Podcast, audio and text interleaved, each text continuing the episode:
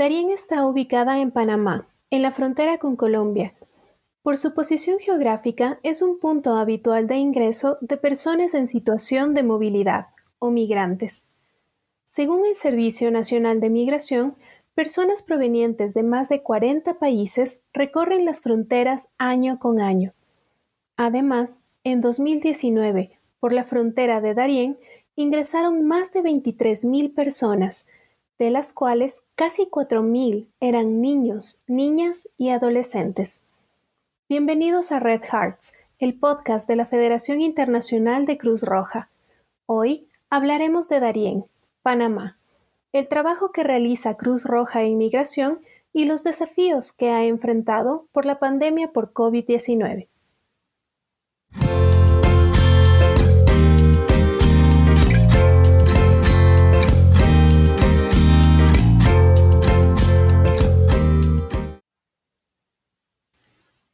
Con todos y todas. Mi nombre es Carla Guananga, voluntaria de Cruz Roja Ecuatoriana apoyando al equipo de comunicación de la Federación Internacional de Cruz Roja.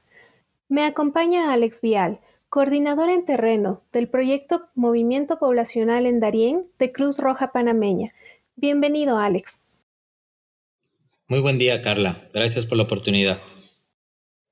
Alex, Conocemos que en el marco de la operación regional del movimiento poblacional, la Cruz Roja Panameña, la Federación Internacional de Cruz Roja y UNICEF han brindado apoyo de manera sostenida a la población migrante desde octubre de 2019. ¿Podrías contarnos cuál ha sido el trabajo que han desarrollado? Bueno, el proyecto se ha enfocado en dos componentes específicos la entrega de un servicio de salud con enfoque en atención materno-infantil y los servicios de agua, higiene y saneamiento. Acompañamos a las instituciones del Estado a garantizar que estos componentes estén presentes en cada una de las estaciones de recepción migratoria ubicadas en la provincia del Darién.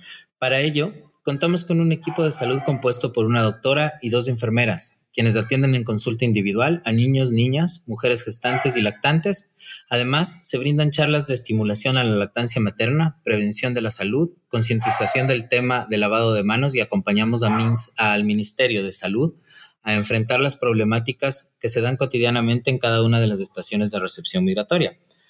En el caso de agua, higiene y saneamiento, hemos instalado dos sistemas de agua en las comunidades de La Peñita y Lajas Blancas. Distribuimos la cantidad de agua necesaria para cada una de las personas migrantes y de la población de acogida o sea, la población que vive en cada una de estas comunidades.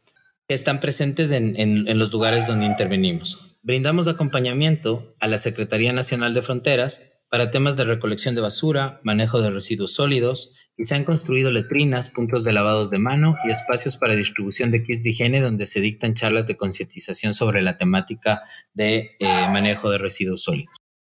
Bueno, en este momento podemos escuchar mucho sonido ambiental, digámoslo así. Es porque Alex se encuentra en este momento en Darién y nos está hablando desde el lugar de los hechos, por decirlo así. Alex, quería que nos comentes, COVID se ha convertido en un tema global. Sin embargo, hay otros temas como la migración que no han parado. ¿Cómo ha sido el trabajo en esta fase de pandemia y qué retos han enfrentado ustedes? Bueno, Carla, el trabajo ha sido bastante complejo. La Cruz Roja no ha parado su intervención en terreno. Mantenemos todos los protocolos de seguridad, sin embargo, la exposición al COVID es bastante alta. La población migrante que ha sido afectada con diagnóstico positivo para COVID ha sido aislada en un campamento de, nombre Lajas Blancas, que es esta estación de recepción migratoria, donde se encuentra la, la mayor cantidad de población que está eh, determinada positivo para COVID. Em, no se ha registrado ninguna situación grave hasta el momento. Lo más complejo es el hacinamiento en el que se encuentran los migrantes, exponiéndose a otro tipo de riesgos con respecto a su salud física y emocional. Al estar más de cinco meses parados en este punto de frontera, ha mermado sus recursos para el viaje, las condiciones de albergue, los servicios de salud, alimentación, manejo de desechos y en general las condiciones del campamento han empeorado generando inconformidad en la población cada vez más reacciona de manera violenta ante la imposibilidad de continuar su trayectoria. Los retos son enormes, ya que tenemos condiciones muy precarias en las DRM, o sea, las estaciones de recepción migratoria, y el Estado se ha visto sobrepasado por las necesidades de la población, que exige cada vez mayores niveles de coordinación para mejorar la capacidad de respuesta. Gracias por tu participación, Alex. La migración es un tema que no para, ni siquiera al enfrentar una pandemia. Incluso COVID hace que la situación de por sí, que ya es delicada, se vuelva más compleja. Para conocer un poco más del trabajo que se realiza en Darien, tenemos dos invitados más.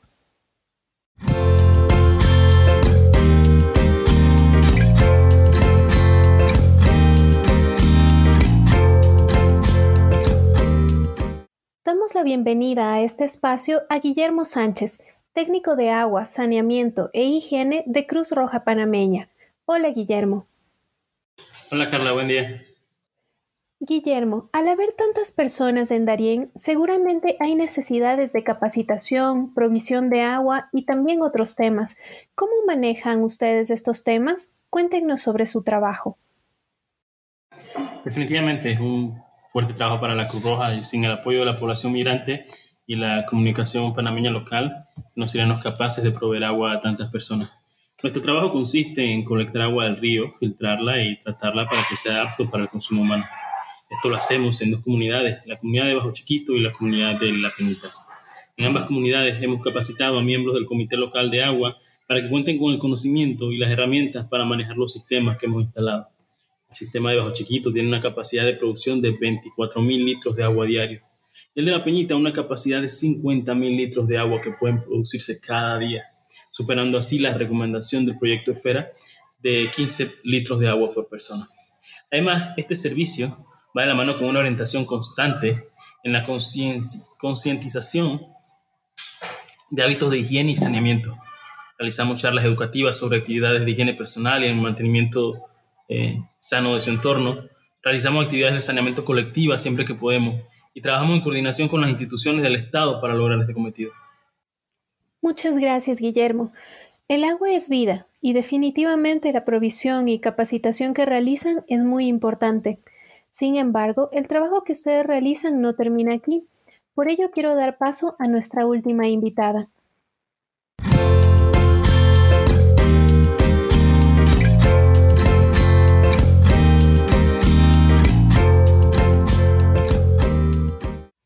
En este espacio saludamos a Zulma Shakespeare, enfermera de Cruz Roja Panameña. Zulma, hace unos meses tuve la oportunidad de estar en Darién y pude observar varias mujeres embarazadas y niños.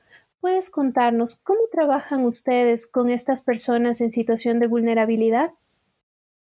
En el grupo de la mujer embarazada, el equipo de salud brinda una atención materno-infantil, asistiéndole en controles prenatales que consisten en dar seguimientos periódicos de la evolución de su embarazo, preparación para el parto, signos de alarma para prevenir y detectar a tiempo complicaciones que puedan poner en riesgo a la madre o al bebé. Luego de dar a luz, se otorga a la madre un kit para bebé y posteriormente de infante, el cual contiene pamper, jabón de bebé, crema cero, colonia y otros insumos, con la finalidad de que las madres cuenten con insumos para sus hijos, controlando así la ansiedad y preocupación de verse sin tener nada.